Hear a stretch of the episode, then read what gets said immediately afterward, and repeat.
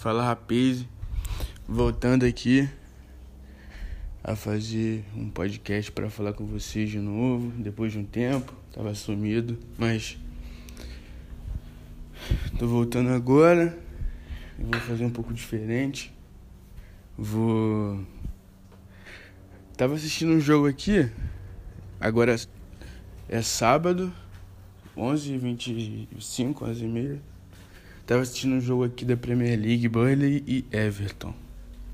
E não sei se muitas pessoas sabem, mas eu torço, sou torcedor do Burnley também. Tá ligado? Eu acompanho o Burnley já tem uns 5 anos. Todos os anos acompanho. E aí eu tava assistindo, tava passando, né? Não são todos os jogos do Burnley que passam na ESPN. Né? A maioria tem que, tipo, procurar na internet. Mas esse passou na televisão, na ESPN, que é muito mais fácil de assistir. Aí eu tava assistindo. Eu comecei a ver o jogo com 30 minutos do primeiro tempo. Tava 1x0 pro Burley já. É...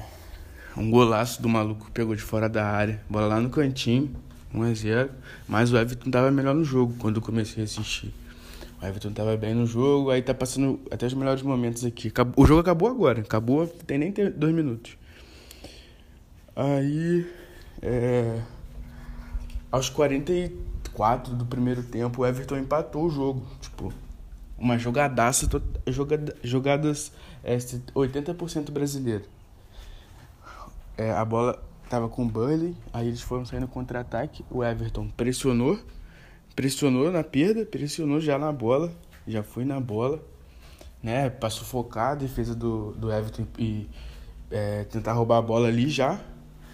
Aí o, o Alan roubou a bola, Alan, volante brasileiro, revelado pelo Vasco, roubou a bola, é, achou o Richarlison em profundidade assim, entrando pela esquerda na área, achou o Richarlison, aí o Richarlison deu tapa pro meio, Richarlison revelado pelo América Mineiro, também jogou no Fluminense bastante tempo, brasileiro também, e aí o Richarlison deu uma bola, deixou o Cavaleiro dentro do gol dentro do gol sem goleiro, tá ligado? Só deu o carrinho e chegou na bola.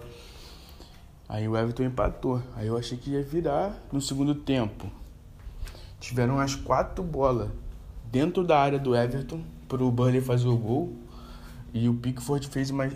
O Pick, não, foram duas do Pickford, duas grandes defesas do Pickford e umas seis grandes defesas do Pope, goleiro do Burnley. O Everton pressionou bastante, o Burley foi no contra-ataque ali na medida do possível. Mas os dois goleiros, pô, eles proporcionaram um espetáculo no, na partida. Foi um absurdo. O Pickford fez uma goleira, de, uma defesa de cinema, indo buscar a bola, numa cabeçada do Chris Wood no finalzinho do jogo. Já tava com os 40 do segundo tempo. O cara subiu, tuf, cabeceou perfeito pro chão, a bola foi rápida. O goleiro Deu aquela ponte, aquela famosa ponte, né? Puf, espalmou assim pra fora. E o Nick Pope fez uma, uma defesa de futsal, aquela que o DG ama tentar fazer, mas ele sempre falha. Na maioria das situações ele falha. Mal Pope, pum, caiu, armou direitinho, caiu, fez o um movimento com a perna direita, ajoelhou com a perna esquerda, pum, levantou o joelho, defendeu a bola, jogou a bola lá fora da área. Falei assim, porra, Assim, ah, agora sim. Porque eu nunca tinha assistido um jogo de, do, do, do Pope, tá ligado? Nunca tinha visto ele pegando muito. O Burnley tinha tomado 5 do City, então eu fiquei assim meio pá. Porque o City nem tá tão bom essa temporada, tomou 5. Eu já vi o Burnley ganhar do City de 2 a 0 já vi o Burnley ganhar do Liverpool, já vi o Burnley ganhar do Chelsea, do United. Então, porra, 5 a 0 do City é muita coisa. O Burnley esses últimos anos aí tem sido uns anos, é, um dos melhores anos da história do clube. Não ganharam nada, não ganhamos nada. A gente sempre se, sempre se cai na, na, nas Copas da Inglaterra, sempre. Lá atrás, tipo, nem nas oitavas ainda. E a gente não joga. Competição europeia ainda é muito pra gente, tá ligado? A gente foi pra Europa League uns anos atrás, mas não conseguimos desenrolar legal, não. Meu sonho é ver o Burley na Champions. Tipo, meu, meu meu sonho é ver o Burley na Champions. Em relação ao Burley, é ver o Burley na Champions. Tipo, a gente teve ano aí que a gente terminou em sétimo na Premier League. Então, pô, para um time que é bicampeão inglês, nunca ganhou a Premier League, mas é bicampeão inglês. Né? O campeonato inglês vem desde 1900 e pouco, 20 e pouco, por aí. A Premier League é de uns 25 anos para cá. É, então, isso que é a parada. Não, de, de uns 17 anos pra cá. Isso que é a parada. Então eu quero ver o Burnley campeão do. Campeão do. Da Premier League eu nunca vi. Também gostaria de ver, mas é muito difícil. Premier League hoje em dia tá muito. tá muito overpower, tá, tá muito boa. Tipo, tem muito time bom ganhando e tem muito time bom que tá muito tempo sem ganhar. Tipo Tottenham. Porra, eu falei que eu tava falando com um amigo meu. É, o Burnley vai ganhar. O Burnley, o Tottenham tem tudo para ser campeão inglês essa temporada. Eu acho que eles têm tudo. O casamento José Mourinho e, e Tottenham foi muito bom tipo, pro Tottenham. Foi muito bom pro Tottenham pro futebol inglês, pro futebol mundial como uma forma geral, tá ligado? Acho que tipo, esse Mourinho agora ele vai conseguir voltar a um patamar que ele já foi. Isso é inegável. Na época que ele chegou no Real Madrid, ele era o treinador mais. Era, era o que batia de frente com o Guardiola, assim. O Guardiola estava muito prestigiado quando o Mourinho chegou no Real Madrid. O Mourinho chegou em 2009 no Real Madrid. Quando ele tinha acabado de ser campeão da Champions com a Inter. Pô, palhaçada. Tem um vídeo do Materazzi com o Mourinho chorando muito, os dois abraçados assim. Mourinho, o Mourinho dentro do carro com o Florentino Pérez indo assinar o contrato. Aí o Mourinho fala, pede pro carro parar, desce, encontra o Materazzi. Pô, então ele tava muito prestigiado. Tinha acabado de ser campeão da Champions e tal. Se coroa e tudo mais. Aí ele vai pro Real Madrid. No Real Madrid ele ganha um campeonato espanhol que é até hoje a maior pontuação de um, de um campeonato. É, é a do Real Madrid, de 11 e 12. Foram 102 pontos. Aquele time foi absurdo, o Cristiano Ronaldo era uma máquina mortífera de fazer gols. Chegou na Euro 2012 hypado. Só que foi aquela, aquele ano que o Chelsea foi. Chelsea não. É, o Chelsea foi campeão da Champions. Isso, o Chelsea foi campeão da Champions em cima do Bayern, que passou pelo Real Madrid na semifinal. Então o Mourinho ficou ali no meio do caminho. E aquele time do Real Madrid era uma máquina, Cristiano Ronaldo fazendo muitos gols. Esse jogo foi. Essa eliminatória, o jogo foi 2x1 um pro Bayern na Alemanha. E 2x1 um pro Real Madrid na Espanha, dois gols do Cristiano Ronaldo. Tipo, 20 minutos de jogo já tava 2x0 Real Madrid. Aí eu falei, já era, vou jogar bola. Lembro desse dia até hoje, vou jogar bola. Fui pro Gramadão jogar. Quando eu voltei pra casa, tava terminando os pênaltis.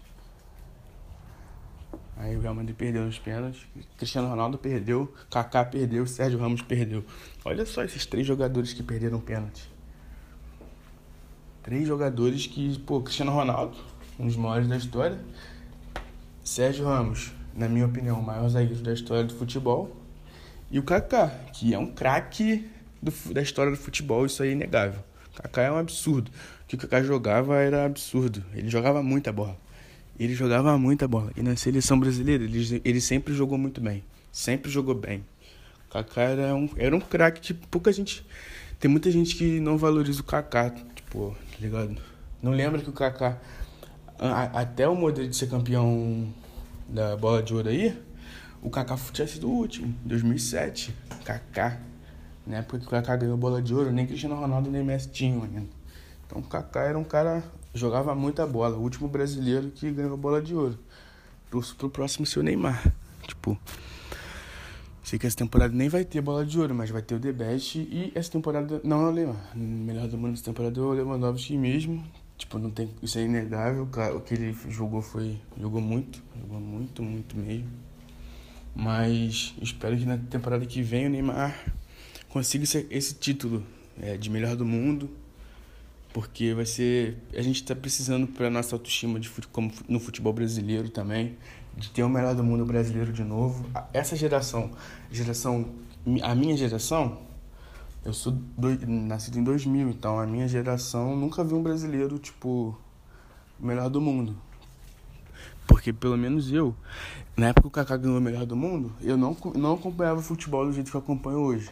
Eu comecei a acompanhar com uns 8 anos, assistindo jogos do, do Manchester por causa do Cristiano Ronaldo ele estava no Manchester United ainda, mas isso já foi na temporada que ele ganhou o melhor do mundo.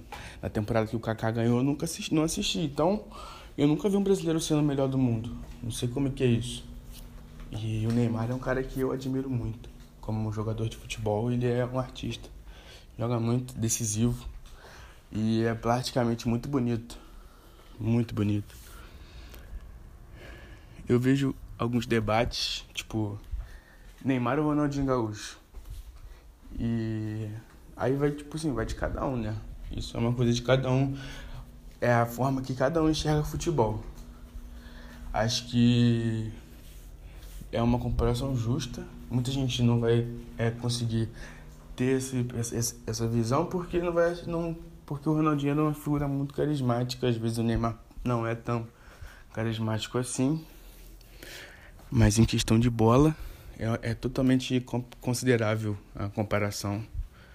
Bola carreira currículo é pô Neymar cara Neymar com 19 anos ele já estava sendo campeão da Libertadores melhor jogador, rei da América, com 19 anos. No Barcelona, mano, todo, ele jogou no Santos. Com, com 20 anos, 19 anos, ele já era referência da seleção brasileira. Já era o melhor jogador da seleção brasileira. Mas ele era totalmente diferente, jogava aberto, abertaço, como um ponta mesmo. Mas ele jogava muito. No Barcelona ele joga assim ainda. E o Neymar você vê ele jogando, é muito bonito. Ele dá caneta, ele dá chapéu, ele dribla, ele para, ele dribla um, ele costura um, costura o outro. Faz jogada de driblar cinco jogadores e fazer o gol. Aquele gol contra o Flamengo foi bizarro. Aquele gol contra o... Aqueles gols contra o Internacional, ainda pelo Santos, né? Aquele, não, aquele gol contra o Atlético Mineiro, que ele dá um nó no... Acho que é no Rafael Marques e em algum volante, não, não lembro que ele dá, ele dá a caneta em um, o outro vem, descosta assim, ele dá o giro, aí passa os dois, os dois zagueiros se batem, se colidem, ele passa, aí ele dá um corte para a esquerda, com a esquerda para a perna direita, e bate entre as pernas do Júnior César, lateral esquerdo, bate entre as pernas dele e o Vitor nem, nem tchum, filho. Vitor nem tchum. O Vitor já era do Atlético Mineiro nessa época. Eu lembro do Vitor no Grêmio. Isso foi em 2012. 2011 o Vitor era do Grêmio ainda. Eu lembro do Vitor no Grêmio, goleiro, que hoje está no banco do Atlético Mineiro. Pô, esse gol do Neymar foi esculacho, meu Deus. Esse gol foi, pra mim foi o mais bonito que ele já fez na vida dele. Eu acho esse gol mais bonito do que é, contra o Flamengo. Acho o gol contra o Flamengo também é esculacho, mas eu acho esse mais bonito. Pô, tá maluco. Muito absurdo. O Ronaldinho fazia golaço também. E o Neymar tem um gol que eu também acho muito bonito, que é um pelo Barcelona, que ele dá uma. Um, a bola vem assim, ó, ele dá um tipo uma cobertura no goleiro de primeira, de biquinho assim com a direita. A bola faz uma curva e o goleiro só olha assim pra cima. O Messi deixa ele na cara do goleiro também, porra. O Messi também é outro. O cara joga muita bola. Mas o Neymar, tá ligado? E o Neymar, no, e os números do Neymar se for pra comparar com os do Ronaldinho, não dá nem graça, né? Pô, Neymar vai ser o maior artilheiro da história da, da, da seleção brasileira quando ele parar de jogar. Ele ainda tem 28 anos. Ele vai ser o maior artilheiro da história da seleção. Ele tá nem a 15 gols do Pelé, pô. Não lembro agora quantos são. Não sei se é um pouco mais, um pouco menos, mas não passa de 20. Do Pelé. Já passou todos os outros. Tá então, tipo assim, assistências ele também é bizarro. Na Champions ele já é o maior, maior brasileiro artilheiro. Já passou o Ronaldo Fenômeno, já passou o Adriano, já passou o Ronaldinho, já passou Kaká. Maior artilheiro e maior assistente. Então, assim. Mas o que, falta para ele também? Que aí eu tenho que dar o braço a torcer para galera que gosta do Ronaldinho. Ele tem que ganhar uma Copa. Porque o Ronaldinho ganhou uma Copa sendo importante na Copa. Importante não, porque na Copa de 2002 ele não jogou tão bem assim. E no jogo que ele jogou bem, ele foi expulso. Foi o jogo contra a Inglaterra. Ali, ele. A partida que ele estava fazendo até ele ser expulso, estava sendo assim, perfeita. É uma partida de jogador, de um playmaker que, assim, playmaker que faz. Um jogador que faz as jogadas. Ele, ele pega a bola e joga ali. É o que o Neymar faz hoje em dia. Foi uma partida perfeita de um jogador que faz o que o Neymar faz hoje.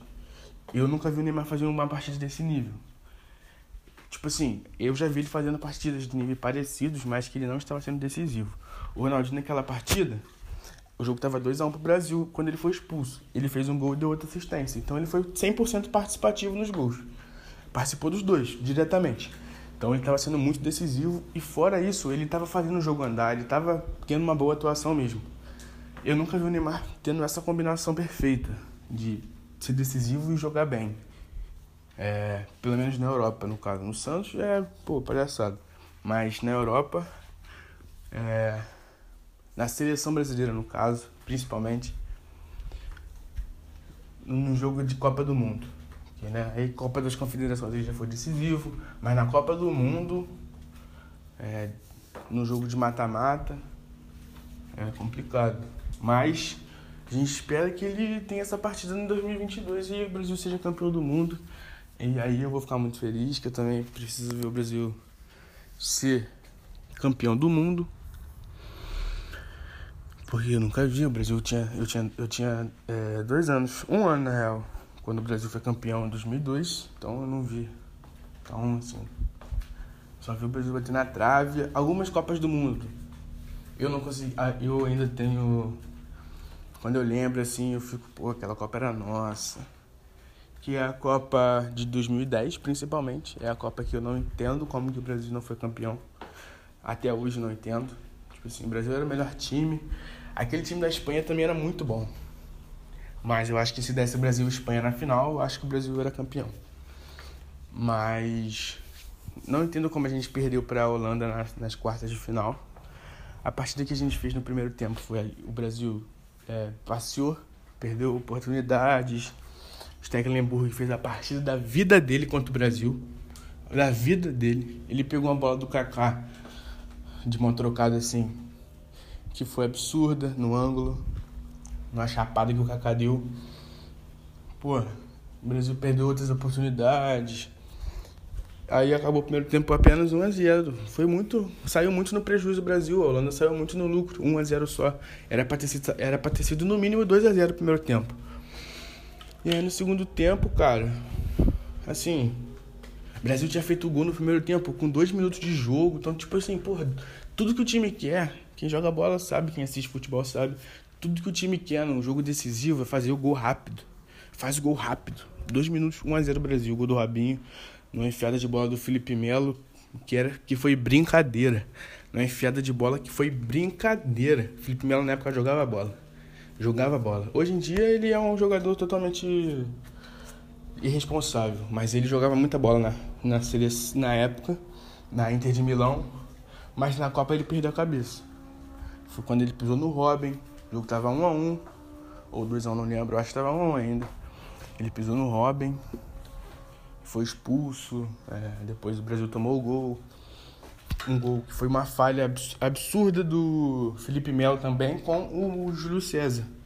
Júlio César na época melhor goleiro do mundo, Michael o melhor lateral direito do mundo, Lúcio um dos melhores zagueiros do mundo na Inter de Milão, os três que tinham acabado de vir ser campeão da, da, da Itália, da Copa da Itália e da Champions, tríplice coroa. Juan, zagueiro Juan, quem lembra do Juan jogando? O cara ele tinha postura, o cara jogava de terno. É, a lateral esquerdo foi o Michel Bastos. Ele era lateral esquerdo na época, jogava no Lyon. Isso 10 anos atrás. Aí na volância, Felipe Melo. É, não lembro, não lembro quem se era. Eu não lembro se era o Ramires, eu acho que contra, contra a, a Holanda, eu não lembro se jogou o Ramires. É, aí era o Elano, tio Kaká. Centroavante também que na seleção, assim, foi o último que eu vi eu gostava, gostava muito. Luiz Fabiano, fez cinco gols na Copa. Cinco gols, Luiz Fabiano. Tipo assim, quem viu esse fazer gol na seleção, viu. Viu ele cravar. Quem, quem lembra dele cravando sabe do que eu tô falando. Ele cravava muito na seleção. Era muito matador, cara. Ele na seleção era matador. Era o, foi o último grande atacante que eu lembro na seleção brasileira. Luiz, Luiz Fabiano. Depois você bota aí Fred, que na seleção nunca aconteceu. Teve aquele jogo lá contra a Espanha, que ele fez dois gols, tudo mais, fez gol na, na Itália também no Buffon, tá? Ele tem história. Mas igual o Luiz Fabiano em Copa do Mundo sendo decisivo, eu não lembro. E o Luiz Fabiano foi muito decisivo também contra a Argentina em vários clássicos. Tem um que foi 3x1 pro Brasil. É, lá na, lá na, na Argentina. Não lembro se foi no Monumental ou se foi. Não, acho que foi no Monumental, não lembro agora direito. 3x1 Brasil, dois do Fabuloso e um do. Não lembro também quem fez o outro. E o gol da Argentina foi do Dátolo. Procura aí, foi 2009. 2009, 2008, por aí. Nessa época a seleção brasileira arrasava. Era arrasadora. Nossa, não perdoava, não perdoava, não perdoava. O gol do Dátolo da Argentina, Dátolo que jogou no Atlético Mineiro, jogou no Inter. Esse Dátolo mesmo, esse mesmo. Canhotinho, um golaço dele, golaço. Mas o time da Argentina era um, era um time que hoje em dia o time também tá bem mal também. Mas o time da Argentina não era tão bom não. Mas essa época o time do Brasil era muito bom. Eu acho que o gol do Brasil foi do Luizão, se eu não me engano. Foi do Luizão, não, não lembro direito. É... Mas, pô, o Brasil precisa de um atacante igual a gente tinha não sei se o Pedro é esse cara, mas eu queria ver o Pedro. Até a Copa, eu gostaria muito do Pedro na Europa de novo. Achei pelo menos para fazer uma temporada na Europa. Pra ver se. Porque, pô, é... o nível de, de, de competitividade é muito grande. Tipo. A diferença é muito grande no caso do Pedro. O que ele tá jogando aqui no Brasil, se ele estivesse jogando no, na Inglaterra, não, não ia ser a mesma coisa, porque lá tem, tem marcadores melhores do que tem aqui. Os times são mais entrosados do que os times daqui. Você tá entendendo? Então, e os caras que chegam primeiro na Copa são majoritariamente os caras jogam lá. Mesmo os argentinos jogam lá, mesmo os uruguaios jogam na Europa. São poucos que jogam aqui no, na, na América do Sul, Rascaeta, mas são bem poucos. O resto é de lá, Cavani, é, Valverde, Soares, entendeu? Então, Torreira, então, são, são a maioria de lá. Então, é, os caras têm que jogar lá também, pra ver como é que vai funcionar, porque lá o futebol é, é, é lá pra jogar lá é mais difícil do que jogar aqui, muito mais. Não pelos jogadores em si, mas lá os times são mais bem estruturados. E o futebol lá é muito mais intenso do que o futebol daqui. Então, é, essa diferença ela é, existe. Não, isso não é. Quem acompanha o futebol daqui, acompanha o futebol de lá, consegue fazer essa menção. Mas nem todo futebol de lá é bom, é, tem qualidade, é, técnica, no caso, né? Isso a gente também não pode negar. Mas, os, mas as, as ligas, todas as ligas de primeira divisão lá das cinco melhores ligas que tem, todas são melhores do que o Campeonato Brasileiro. O nível é melhor. O Campeonato Espanhol é muito bom.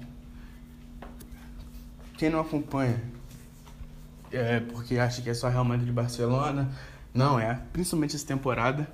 O Real Madrid está em quarto e o Barcelona está lá em décimo e pouco.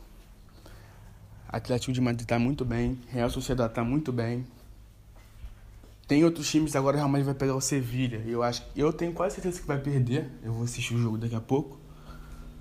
É... Então, assim, eu tenho quase certeza. Porque o Real Madrid tá muito mal.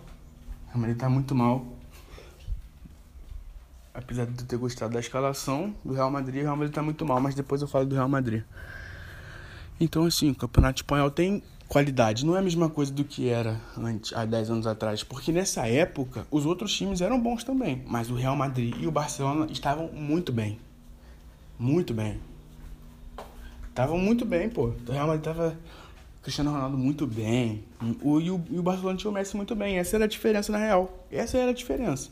Porque o, Real, porque o Cristiano Ronaldo e o Messi são absurdos. Foram fenômenos, assim. O auge deles foi um fenômeno. Foi uma coisa nunca vista no futebol, dois jogadores desse nível jogando na mesma época, na mesma, no mesmo campeonato, se enfrentando por tipo é, sete, oito anos seguidos. Todo ano Real Madrid e Barcelona era um bagulho assim, porra, muito grande. Porque tinham os dois melhores jogadores do mundo.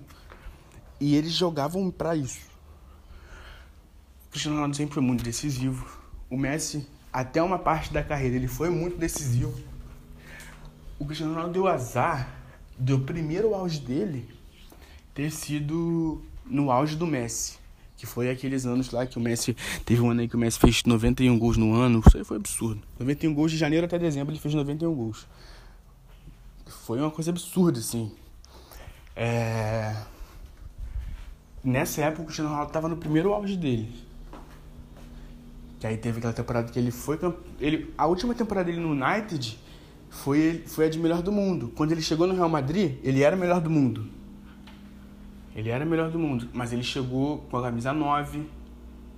Não era com a 7 porque jogava o Raul no Real Madrid. E aí ele chegou é, e foi na época que o Messi estava muito bem. Aí depois o Messi dominou um tempo. Teve uma época que o Messi tinha quatro bolas de ouro, o Cristiano Ronaldo tinha uma.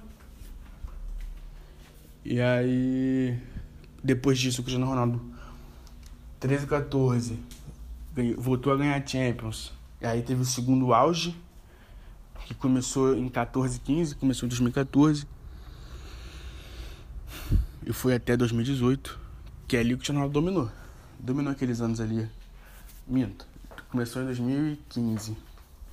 2016, na verdade. Porque o Messi ainda foi campeão da, da, da, da Champions. Aquele, aquele time do MSN. Esse time aí também era um absurdo. Para mim foi o melhor Barcelona. O que, o que jogou Messi, jogou o Neymar jogou, e jogou o Soares naquela temporada ali foi uma coisa assim que é, é, se você pensar é difícil da gente ver.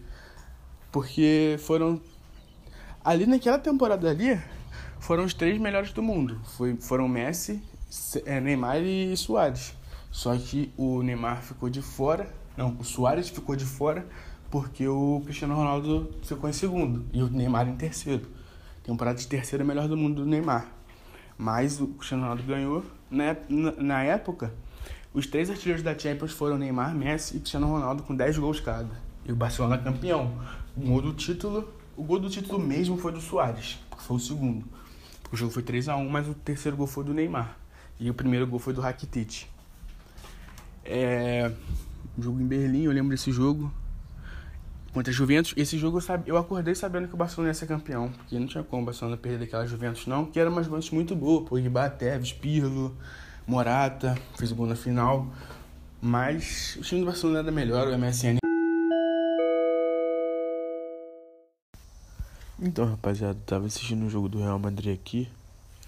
Vou falar um pouco do jogo também para finalizar esse episódio. Um pouco diferente, um pouco mais longo, mas falando bastante coisa. Fala rapaziada, para dar continuidade aqui, vou falar sobre o jogo do Real Madrid para fechar e falar sobre algumas outras coisas também. Que eu acabei de assistir, jogo do Real Madrid contra o Sevilha, na casa do Sevilha.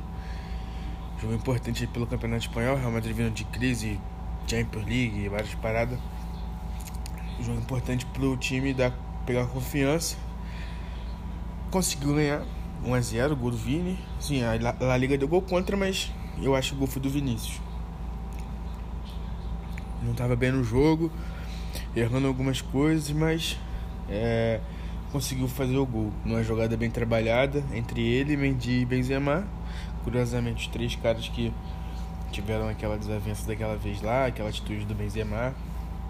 Mas os três se envolveram na jogada. Mendy acertou a um, um, belo passe, um belo cruzamento pro Vinícius. O Vinícius chegou entrando de carrinho, só deu um toquezinho para desviar e fez o gol. E foi um jogo que o Real Madrid no primeiro tempo controlou. O time perdeu várias oportunidades para fazer o gol.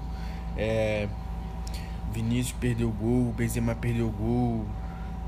O time estava criando algumas oportunidades, mas é, não conseguiu fazer o gol.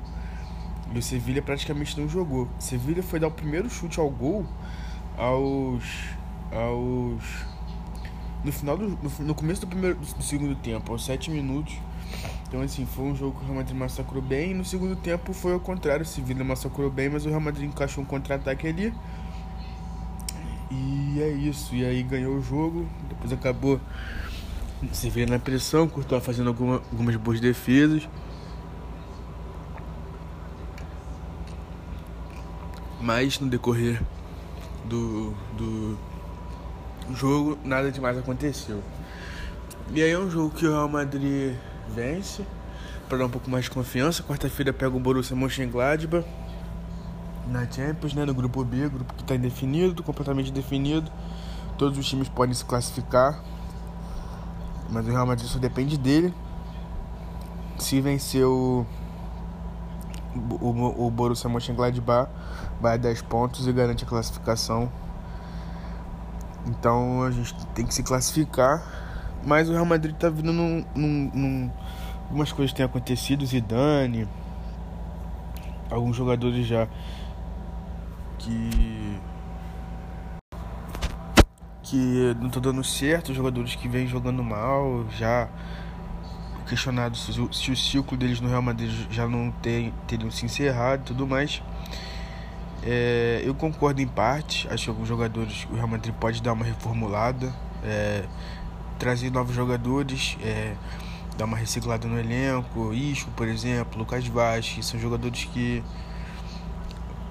eu não vejo mais futuro no Real Madrid, não vejo eles sendo aproveitados. Acho que outras soluções seriam mais eficazes. Aí jogadores como Casemiro hoje voltou, jogou muito bem. É um cara que tá fazendo falta no meio campo do Real Madrid. Ele dá a consistência que o Real Madrid precisa. Kroos e Modric. Assim, eu gosto muito do, do Modric e hoje ele foi o melhor em campo. Só que o Real Madrid perde fisicamente com ele no meio campo. Só que ele entrega outra coisa, entrega qualidade técnica.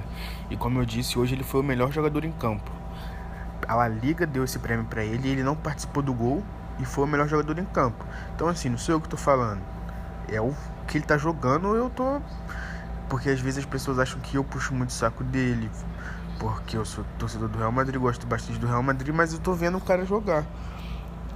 O, o Valverde estava jogando bem, mas pegou Covid, machucou e tudo mais. Então o Modric entrou muito bem e ganhou a vaga de novo. Kroos é intocável ali. Mas hoje ele jogou mal. Hoje ele não jogou bem, errou os passos que ele, que ele não costuma errar. Virou umas bolas erradas. Errou algumas bolas. Caramba, tem torcida na Premier League. Eu vou falar mais disso depois. Eu tô esperando começar o jogo do West Ham United aqui. Caramba, cara. Torcida na Premier League, eu não sabia disso. Mas vamos lá. É... O Cura jogou mal hoje, como eu disse. Mas é, é um jogador que não pode sair do time. Aí na frente jogou Vini, Benzema e Rodrigo. Assim, Hazard, mais uma vez, é, machucado, só voltando que vem. Então, assim, é uma coisa que cansa, cara. O Hazard já. A gente. A gente. Torci, torcia, torci muito por ele, mas acho que não vai, não vai ser mesmo, não vai acontecer no Real Madrid. Acho que o Real Madrid é, tem que dar uma olhada também para essa posição. Acho que só o Vini é pouco. Gosto muito do Vinícius Júnior, mas é, ele é pouco pro Real Madrid. É, hoje, hoje ele é pouco, não dá para você cobrar dele um desempenho que vai levar o Real Madrid a ser campeão da Champions, por exemplo. Hoje ele, ele é um excepcional, excelente reserva, é, entrar no segundo tempo. Aí eu acho que ele é um dos melhores nessa função dos grandes clubes da Europa. Um jogador desse nível vindo do banco desse nível não, né? Mas que vem jogando, atuando bem, fazendo gols, coisas, participando dos jogos bem. É, acho que ele ele cumpre muito bem esse papel. Rodrigo também. É, acho que dá pro Real Madrid manter pro, pro futuro aí. A Asensio está jogando muito mal também. É, então são, são, são características, são circunstâncias que não são 100% problemas do, no Zidane, no funcionamento do time. Acho que algumas funções, algumas coisas que tem que acontecer não estão acontecendo por causa do nível físico de alguns atletas no meio campo principalmente. Casemiro tem 29 anos, o Modric já tem 35 e o Kroos deve estar com uns 31, 32. Então não é um meio de campo jovem, já não tem tanta vitalidade que tinha três anos atrás, com jogadores no auge, Casemiro no auge, Kroos no auge, Modric jogando muito bem. Então, e o Real Madrid tá sentindo um pouco essa, essa falta de, de, do nível físico. Tá pesando um pouco e não tem mais aquela qualidade que tinha do Cristiano Ronaldo lá na frente também, que era um diferencial. Muitas bolas que chegavam quadradas para ele, ele arrumava e fazia o gol. Ele consertava muitas coisas ali que chegavam para ele ruins, ele transformava em coisas boas. Então ele melhorava o nível de atuação dos jogadores. É, e o Real Madrid vem sentindo muito, muito isso. E aí, somados ao Sérgio Ramos que machucou, o Benzema tá voltando de lesão agora. Hoje ele errou tudo que tentou, jogou muito mal. Fazia muito tempo que eu não vi o Benzema jogando mal do jeito que ele jogou hoje. Jogou muito mal. É... Mas, apesar disso, é, o Real Madrid conseguiu ganhar porque o Casemiro voltou muito bem. O Real Madrid teve um, uma consistência defensiva muito boa. O Sevilla tentou, rodou, ficou bastante tempo do jogo com a bola, mas não conseguiu fora o bloqueio do Real Madrid. O Real Madrid voltou a ser um time que defensivamente é, é equilibrado com o Casemiro. Ainda falta o Sérgio Ramos voltar. Não sei se ele vai jogar na Champions. Se ele voltar na Champions, vai ser um reforço muito bom para o Real Madrid voltar a ter o Casemiro ali na proteção da zaga e voltar a ter o Sérgio Ramos na zaga. É, eu sei que o Carvajal volta só ano que vem, o Valverde volta só ano que vem e o Hazard volta só ano que vem. Então falta só o, Sérgio Ramos voltar aqui agora para arrumar mais ainda a defesa do Real Madrid. E então assim, é um caminho que não é para se desesperar. Se a gente conseguir a classificação, ganhando do Borussia Mönchengladbach quarta-feira, dá pra gente classificar em primeiro ainda. Classificando em primeiro em segundo não importa. A gente já pode é, voltar a trabalhar no time. E porque em fevereiro que precisa estar tá bem. É o que eu sempre falo com os amigos meus. Temporada na Europa começa em fevereiro. Começa assim, ela, ela se define em fevereiro, começa a se definir em fevereiro. Até fevereiro ainda tem tempo de, de, de acertar algumas coisas, de vacilar um pouco, perder um pouco, errar. Tem tempo de errar até fevereiro. De fevereiro a maio, esquece. Aí tem que ser o perfeito, tem que ser a melhor parte da temporada, tem que ser aquele final ali. Que aí você, que aí você consegue a maioria dos objetivos que você almeja. O United na temporada passada mesmo. Bruno Fernandes chegou em janeiro, o clube estava a 10 pontos da zona da Champions. A temporada acabou e ele e o United conseguiu se classificar. Então é o que eu tô falando. O time tem que chegar bem no final, nas últimas, nos últimos quatro meses da temporada. E é isso que o Real Madrid tem que fazer. Tem que, tem que ficar no bolo ali esse, esse, no primeiro semestre. E no segundo semestre tem que ser matador, decisivo. E é isso que a gente precisa. E ainda isso pode acontecer e falando do United, é... tô vendo o jogo deles aqui. Não vou falar sobre o jogo deles não, senão vai ficar muito longo já. O podcast já tá bem longo, mas eu não vou falar sobre eles não. Vou ver novos dias para fazer. Dias que tiver jogo, com certeza vai ter, mas alguns outros para falar de outros assuntos também de futebol e tudo mais. Então essa rapaziada valeu pela, pela audiência até aqui. Quem puder, quem pôde escutar até agora. vou voltar a fazer os podcasts com mais frequência, falar de outros assuntos também de futebol. Também vou falar do Vasco, mas não vai ser uma coisa mais é, tão é, presa assim. Então é isso, valeu. Compartilha todo mundo aí, vai me ajudar bastante. E é isso, tamo junto.